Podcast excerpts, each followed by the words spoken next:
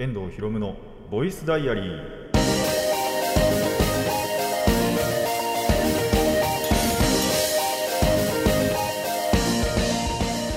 ラジオの前の皆さんこんにちは。遠藤博夢のボイスダイアリーパーソナリティの遠藤博夢です。タイトルを直訳すると声の日記。僕の身の回りで起きたことを話したり時に何かしらの紹介をする雑談系の番組です。あのめちゃくちゃ眠いし10うーん1割2割ぐらいなんですけど若干吐きそうっていう。っていうのもあのーまあちょっと前日までねあのー別にハードワークでもオーバーワークでもないんですけどまあ純粋に錬金をしていてあのーまあやっとそれがね終わったっていうことでまあ夜お酒を飲んでたんですよ。まあ飲みすぎちゃって。飲みすぎたってほどでもないんですけど。でそれを飲んであのなんだっけな動画見たりとかゲームしたりとか結局なんやかんやありであとテレビも見てたのか。っていうのを含め、えー、と睡眠時間がまあねっていう。なんで眠いしちょっとまだそれで抜けアルコールが抜けきってないのかあの若干ねあの酔いもあるっていう。本当に少しだと思いますけど。あのねマジで抜けきってないのアルコールが。なんで、ろれつが回んなかったらごめんなさいっていうところでね。でね、かと思ったら、この収録日の、そう、あのー後って言えばいいのかな？この後にですね、収録の後にですね、あのお酒を飲むっていう予定も入ってるので あの前日は、あのー、一人で飲んでたんですよ、部屋でね。えあのー、1本ちょっとやっぱ大きいの買って、それを割りながら飲んでるんですけど、減らなくて、全然。っていうのでそれを減らすために、あのー部屋で飲んだのが1個とまああのーこの日はですね収録の後はですね友達と飲む予定があるのでまあそっちはそっちでね楽しもうかなと思っています。それまでにはまあアルコール抜けてるだろうと。ただ2日連チャンでちょっと飲むんでその次の日やばそうですけどね。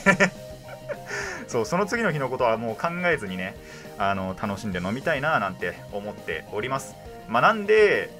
声もガスガスだし今日。声もガスガスだし、まあ、あの若干脳みそまだ酔っ払ってるんでちょっとねやばい感じにはなるのかなと思うんですが、えーいつも通りにねやっていこうと思います。まあやっぱねあのーお酒は飲みすぎない方がいいですね。まあ飲みすぎたってことでないと思うんですけどね。ただあのー最後結構一気にがっつりいったなって感覚はあったんでちょっとねあの今日は自制しようかなと。自制できたらいいなと思います。ちょこって、えーどうでもいい話しかしてませんが、え今回も始めていこうと思います。遠藤ひろむのボイスダイアリー。今回はこんな1ページです。遠藤ひろむの。遠藤ひろむのボイス。ボイスダイアリー。改めましてこんにちは。遠藤ひろむです。うーん雑談だけかな。あーでも紹介にもなっちゃうのかなって思うんですけどまあ雑談だけいこうと思います。あの気持ちはね。気持ちは雑談だけでいこうと思います。あのー、だから前これも前回の収録の後か。これは前回の収録の後ですね。あのー、まあちょっと今とあるコンテンツでキャンペーンをやっていてまあ MTG なんですけど。MTG 関連なんですけど。あのー所定のお店でねえっ、とまあ所定の金額以上をの MTG の関連商品、まあ、パックですけど買うとメモ帳がもらえるっていうあのキャンペーンがあるんですよ、まあ、メモ帳でその表紙があの MTG を題材にした漫画であるすべそれ。ちょっとあのタイトルフルで言うと めんどくさいんですけど全ての人類を破壊するそれらは再生できないっていうね MTG 題材にした漫画があるんですけどそれの表紙のまあ本当にちっちゃいメモ帳がもらえるということでそれを買いに行ったんですよ。であのちゃんとキャンペーンもまだちゃんとやっててなんであのパックを5パック買ってでその日そのまま友達と遊ぶ予定があったんであの5パック買ったんですね。で5パックあるんで、まあ、2パックずつ開けようっつって開封だけちょっと楽しんでじゃあ残りの1パックがどこにあるのかっつうと今ここにあるんですよ。なんで抜いていこうと思います。メモ帳はねちょっと今日持ってくの忘れちゃったんであれなんですけどそうあのすべそれのね漫画のヒロインのえーが書かれたあのメモ帳が今家にありますので使うかな？使うってなったら使おうと思いますが、えー買ったのはですねエルドレインの森のセットブースターですね。いつも通りの話ですけど。で今回これ箱してないんですよねまだ。したいなと思ってたんですけどあまり買うタイミングとお金がなくってなんで、えーパックはねでもちょいちょい向いてるんですよ。あのープレリリースキットかな？プレリリースで使う用のキットがあの使わない分はやっぱ販売するんですね。なんでそれをあの買ってでお店によってはだと思うんですけどセットブースターついたりするんでそれでセットブースター1個向いててでそのプレリキットの中にはドラフトブースターが6パック入ってるんでこれは確定なんですけど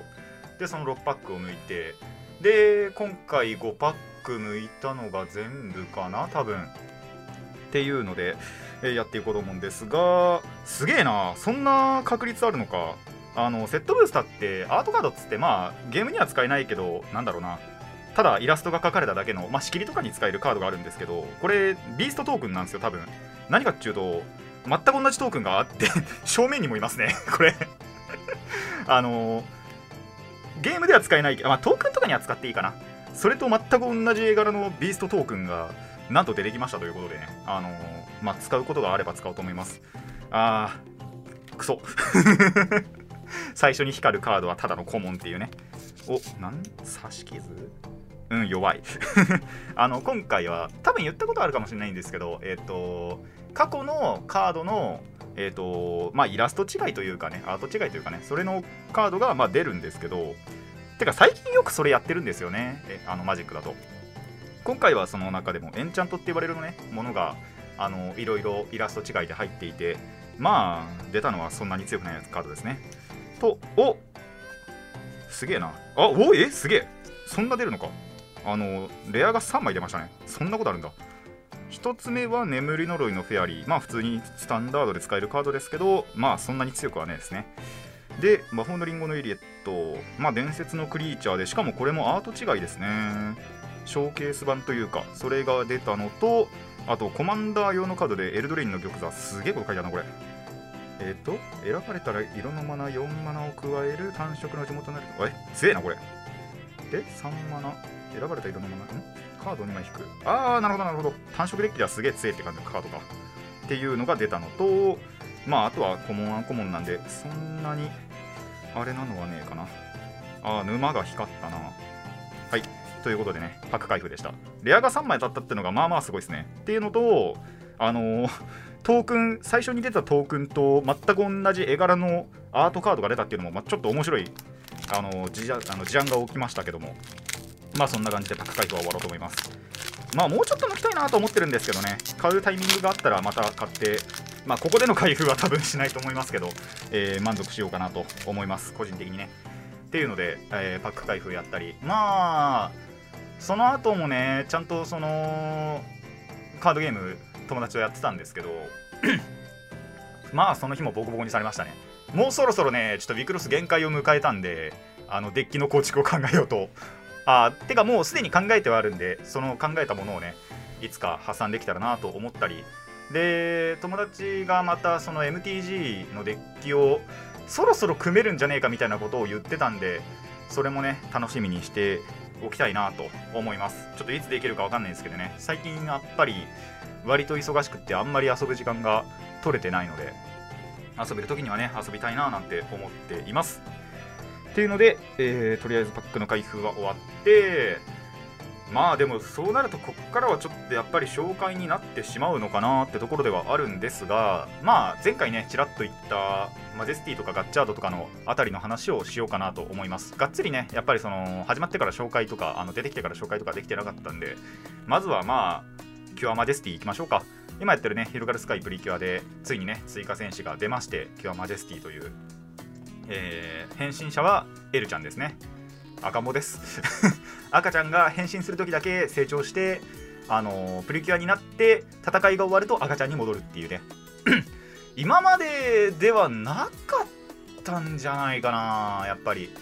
あのーせいぜいちょっと幼いまあ小学生ぐらいのキャラがあのー変身する時だけ大人になってってぐらいはあったんですけどがっつり赤ちゃんがあれ成長してっていうのは多分なかったんじゃないかなと思いますね。まあ変身する時だけ成長するのは今まででもあったんですけど赤ん坊からっていうのはなかったかなっていう感じでそんなエルちゃんが変身するキャンマジェスティ。結構なんだろうやっぱ他の4人とは違うところが見えてきてるな見えてきてるなっていうかあのあったなって感じたんですけどまあまずやっぱり強い。設定上なんか選ばれた運命の子みたいなエルちゃんそのものがっていうのもあってまあ特別だな特別な存在だなっていうのはそれはもちろん分かってたんですけど。で名乗りがねまずやっぱり違うんですよ。何がすごいなすごくはねえんだけどあのー何が違うかっていうと今までそのよ今までっていうか4人のプリキュア。他の4人の、えースカイとプリズムと、えーウィングとバタフライは必ずその変身の名乗りの時にあの広がるという単語を使ってたんですね。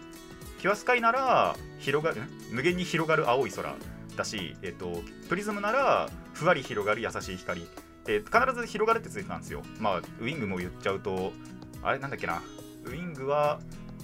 広がえ？あやべウィング忘れた。ウィングでバタフライが上げて広がるワンダホーか。そうだよな。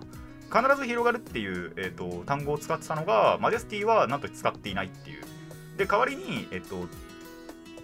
降り立つ気高き神秘か。でキュアマジェスティなんでそういったところでもなんか特別感を出しているなっていうのが分かりやすいっていうところがやっぱりあったなって思うのとまあ強い。もう明らかに強い。他の4人よりも。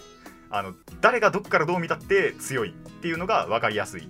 そういったところでねあのなんだろう。他の4人と差別化じゃないですけどもあのちゃんと分けてるな分けて書いてるなっていうえ分けて演出してるなっていうのかな。っていうのは、えー、分かりやすくなってたなと思いますね。これからの活躍にも、えー期待したいと思います。広がるスカイもねいや結構やっぱどの話も面白いなって思うのでおすすめできますねこれはやっぱり。まあ多分始まって最初の時にも言ったと思うんですけどあの最初に見せるならどれってやっぱり2人はプリキュアあの初代とかね言われたりもしますけど結構普通に広がるスカイも進められるプリキュアだなと思いますので、えーぜひぜひねなんか見る媒体ありましたら見てみてほしいなと思います。まあそういう方今から見るっていう方々にとってはネタバレになってしまいましたけども 追加戦士がいるっていうこととまあエルちゃんがプリキュアになるのは誰しもが分かってたことではあると思いも思うんですけどね。まあそれもやっぱり初心者だと分かんないかなって感じで見てるとあ絶対なるんだろうなってやっぱり分かってくるんですよ。なんですけどなあのーそういったね目を肥やすためにもいろんなプリキュアシリーズ見てほしいなとは思いますね。なんで、えーこれからもね楽しみにしていこうと思います。でまあガッチャードの話をして終わろうかなと思うんですけどそうガッチャードはすでに始まっていてこれもねあのーあまりにも他の話がありすぎてガッチャードにあんまり触れれてなかったんですけどそうガッチャードもね面白いなってやっぱり思い始めてきましたね。なんだろうあんまりあんまりではないんですけど最初の印象最初のうちの印象そんなになんだろう今までの仮面ライダーよりも個性立ってなかったなって感じてはいたんですよ。ただなんかだんだんだんだんブーストかかってきたなって感じがして。てか多分前作がインパクト強すぎたんだろうなとギーツが。っていうのは思ったんですけど。ただあのだんだんだんだん面白くなってきたなって思うので。で結構話そうあのープロレスに関係する話あのがあったんですけど。5話だったかな？4話だったかな？そうその話なんかは結構最後のところがグッとくる感じにもなってたんであそういう感じのスタイルにしていくのかななんて思いつつ。でまあ面白い要素としては あのーこれは結構始まる前から言われていたんですけどあの遊戯王 GX なのかガガッチャードなのかわからないっていうなってくる。そういろんなところがあのもうだいぶ前何年20年ぐらい前なんじゃない？20年は前じゃないか。あの遊戯王 GX ってね遊戯王の第2シリーズがあったんですけどそれとの共通点がすげえあるっていうことでそうもうだって主人公の口癖から同じですからね。だったりでモチーフが錬金術っていうのも GX ってそうだったんですよ。モチーフが錬金術だったりして。で変身するときカードで。まあ遊戯王ってもちろんカードゲームで。まあもちろんって最初のいっちゃん最初はねカードゲームじゃなかったですけど。そう GX はまあがっつりカードやってるやつなんであのーカードを使って戦うと。いったところがねであとなんか相棒がいるみたいな精霊がいるみたいなところもあったりしてそういったところがねあのー面白いところではあったりするんですけどでちょうど僕はどっちもねあの触れてる作品ではあでも GX そうでもなかったあ全部は追ってないってだけか。さ第3シーズンぐらいからは追ってるんですけどそう第1第2シーズンがあんまり見れてなくって。なんであのー全部ではないんですけど触れてはいる作品だったので、えーそういったところもね楽しみながら。まあ今後に期待ってほどの今後に期待じゃないかもしれないんですけど、でもね、どんどんどんどん面白くなっていくと思うので、まあ、またね、えー、こちらも楽しみにしていこうと思います。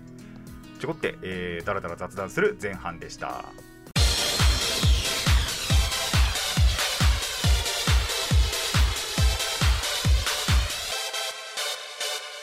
遠藤ひろのボイスダイアリー後半はがっつり紹介いこうかなと思いますで今回紹介するのは、えー、もちろん大人プリキュアですね。希望の力大人プリキュア 23? あの最後の呼び方だけ本当に いまだに分かんないんですけど、えー、2023年という意味ですね、えー、大人プリキュアを、えー、1話見たのでそちらのねレビューというかまあ、どんな感じの作品なのかなっていうのをざっくりといきたいなと思います。まず前提条件として、まあ、大人プリキュアということでプリキュアの話なんですけど扱う作品が、えー、スプラッシュスターだ、えっと、第2シリーズ、まあ、第3シリーズか。2えっと2チーム目。そうあの2人はプリキュアが2シーズン続いてるんで2人はプリキュアとマックスハートと。なんで3作目かつ2チーム目の、えっと、スプラッシュスターと、えー、45作品目4作品5作品目の、えー、第3チーム5555のまあ555の続きって言った方が早いかな。そうスプラッシュスターと555を足して2で割った。そんな、えー、作品となっております。でそのキャラたちの、まあ、成長した姿。あの完全に本当に大人になった姿を描いていて。でどういうその未来にそれぞれのキャラが進んだのかっていうえー、ところを描いている作品ですね。で今までのプリキュアってテレ朝、あのー、5チャンネルでやってたんですけども、えー、こちら今回のこの大人プリキュアはですねなんと E テレ教育テレビでやっているのででしかも土曜の夕方ですね時間帯が。土曜日の、えー、6時25分からやってるんですけどそうで教育テレビでやってて。なんで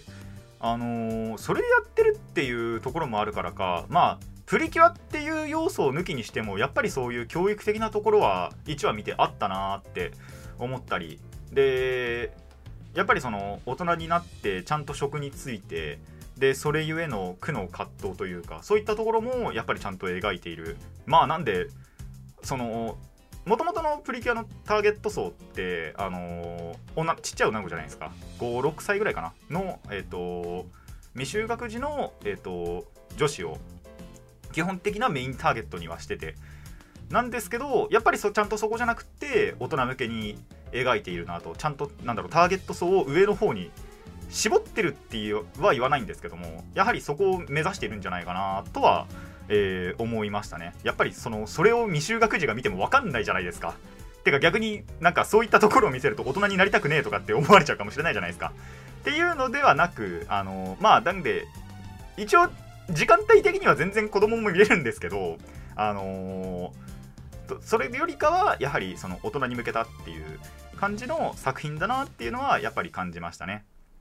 特にやっぱり1話なんか見てるとでかつなんだろうなやっぱり昔の要素というかちゃんとプリキュアの要素がありそうな予感。まあ事前情報でなんかなんかわかんないけど敵っぽいやつがいるんですよ。変身するのかどうかも未だに分かっちゃいないんですけどで1話では本当にその変身とかしてませんしこれからするのかななんていう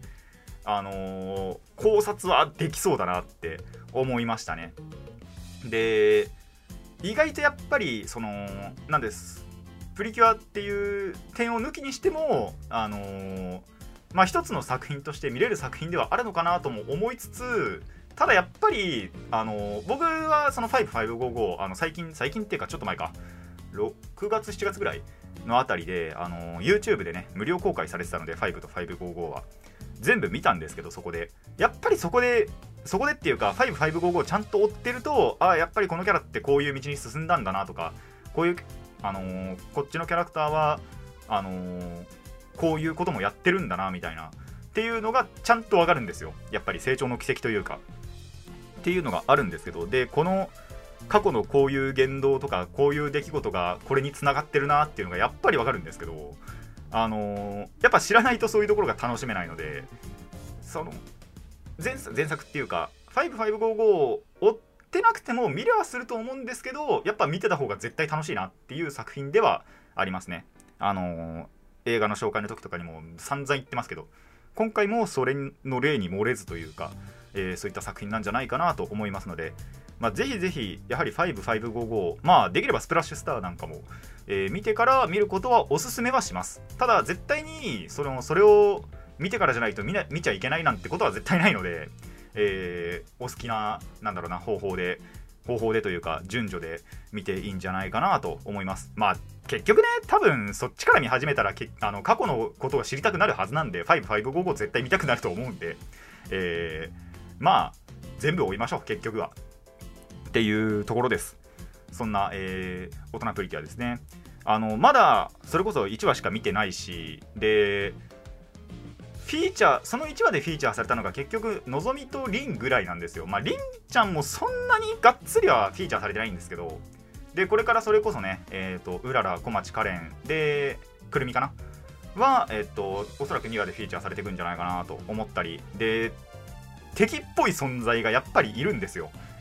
なんで変身するのかなとかっていうところも楽しみにしていきたいなと思います。あのー、どうなんだろうね。本当にわかんない。その辺に関しては。だしスプラッシュスターがまだ出てないのとあでそうだ。オープニングの映像を見る限りだとあのー、ワンチャン人気投票1なんじゃねえかっていうぐらいの大人気のキャラがいたんでいや声も出して出演してくれたら嬉しいなって思いましたね。まあブンビーさんなんですけど。いや分かる人は分かると思う。でオープニングにちらっと見えたからこれワンチャン出演あるんじゃないかってちょっと思ってます。今のところキャストが確か発表されなかったはずなんですよね。なんで出るのかどうかも分かんなかったんですけど、まあ、オープニングに出たってことは出てくれるでしょうっていう期待を込めてその辺もね、えー、楽しみにしていきたいなと思います。なんなら1話で出たキャラ知らないキャラだったからな。そうあの最初あのー、それこそその居酒屋じゃねえのか。ちゃんとなんかカフェみたいなところなのかな。であのー、まあ夫婦で切り盛りしてるっていうカフェから始まるんです。からじゃねえか。であのー、のぞみとリントでなんだろう。飲み会じゃないけどまあその愚痴をね言い合ったりっていうシーンがあるんですけどそのカフェを切り盛りしてるのがスプラッシュスターの登場人物らしくってあそれは知らなかったなって。そうスプラッシュスター追ってないんで。なんてこともあり。でそこのあのー、夫の方って言ったらいいのかな？だからがまあ要はスプラッシュスターではちゃんと学生だった子なんですけどあのー、りんちゃんと声優同じなんですよね。そうもともとえっと夏木りんちゃん、まあ、キュアルージュの、えー、声優さんである竹内純子さん。まあナルトとかで有名ですかね。ナルトだったりとか稲妻イレブンとかで有名だと思うんですけどがスプラッシュスター時代にもまあ要はそのモブじゃないけどそのメインではないあの登場人物でも名前のある登場人物をやってはいたんですよ。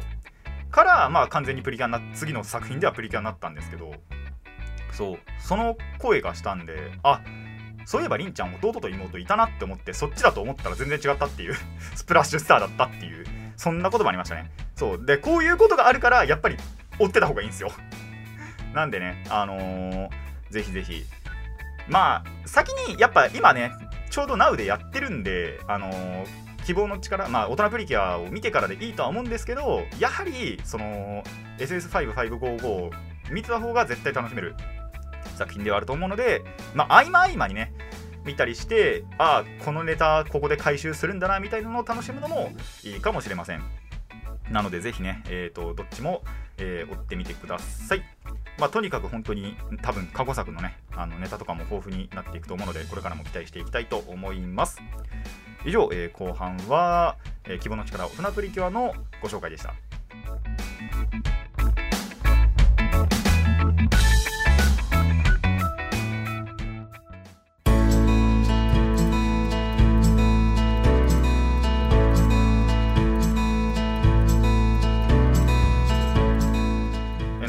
ボイスダイアリーそろそろお別れのお時間になってまいりました。この番組ではお便りを募集しています。ラジカスネットのメール送信フォーム X そしてマシュマロまでお願いします。質問や感想トークのリクエストなど何でも OK です。たくさんのお便りお待ちしています。で全く違う話になるんですけど、まあ、最近バイト中に起こったとある出来事の話をちょっと1個したくてまあ普通にレジ売ってたんですよ。で1人お客さん通してでそのお客さんがなんか入り口で立ち止まってたんですね。やべえなんか俺ミスったかなと思って。でその列が終わった後にその立ち止まってたお客さんが僕のとこに来てあこれはやらかしたかって思ったらあの言われたことがあの昔音楽関係の仕事手伝ってました？って言われていややってないっすけどっていう。でビーイングって皆さん分かりますかね？なんかもうさいなんだろう。まあ事務所みたいなところらしいんですけど僕それ最初それを聞いた時に何だろうそういうグループかなんかかなと思ってそこに所属されてたのとあのー勘違いされたらしいんですよね。そう人違いじゃなかったらみたいなことで言われたんで誰かにその音楽関係ビーイングっていう会社に所属していた誰かに僕が似てるんだと思います。声なのか顔なのか分かりませんけど。あのーがあのーありました。なのでで本当に分かんなかったんですよ。でその要はお客さんの口ぶりから察するにまあすでに引退とかまあ退所している方だとは思うんですけどに顔か声が似ているらしい。どうやら。っていう感じなのでまあ顔だとねあの僕こっちでは顔を公開してないんであれなんですけどもし声の方であのーこの人に似てるよねっていうのがあったらメッセージいただきたいなと思います。でそのビーイングっていう会社に所属していた多分今はだから引退対象をしている方だと思うんですけどに似てる声の方がいたら、えーご一報ください。本当に分かんなかった。マジで人違いだったんですけどあのー音楽関係の人に勘違いされました。バイト中にね。全く違う職種ですよだって。それが音楽関係引退してこの職やるみたいな。そういう今仕事をしてるんでそう。いやびっくりしましたね。なんで誰かと勘違いされたんで。もし本当に声の方でなんか心当たりありましたら、えーガチでご一報ください。本当に分かんなかったから。でそう最初本当にビーイングっていうのがマジでその瞬間分かんなかったんでグループかなんかだと思ってたら会社だったんで。ビーイングっていうその音楽関係のね会社だったんで結構その範囲が広いんですけどさすがにね。そう広いんですけどもしその中で心当たりがあったらお願いしますというところでなんかそういったところにもあれなんですね勘違いされることあるんだなと思いましたね。って感じで、えー今回はここまでといたしましょう。もうこの後にねちょっといろいろちょっとこの収録の後もわーって用事があってその用事の後は友達と一緒に飲んで楽しみたいと思います。えー遠藤ひろむのボイスダイアリー。ここまでのお相手は遠藤ひろむでした。次のページもお楽しみに。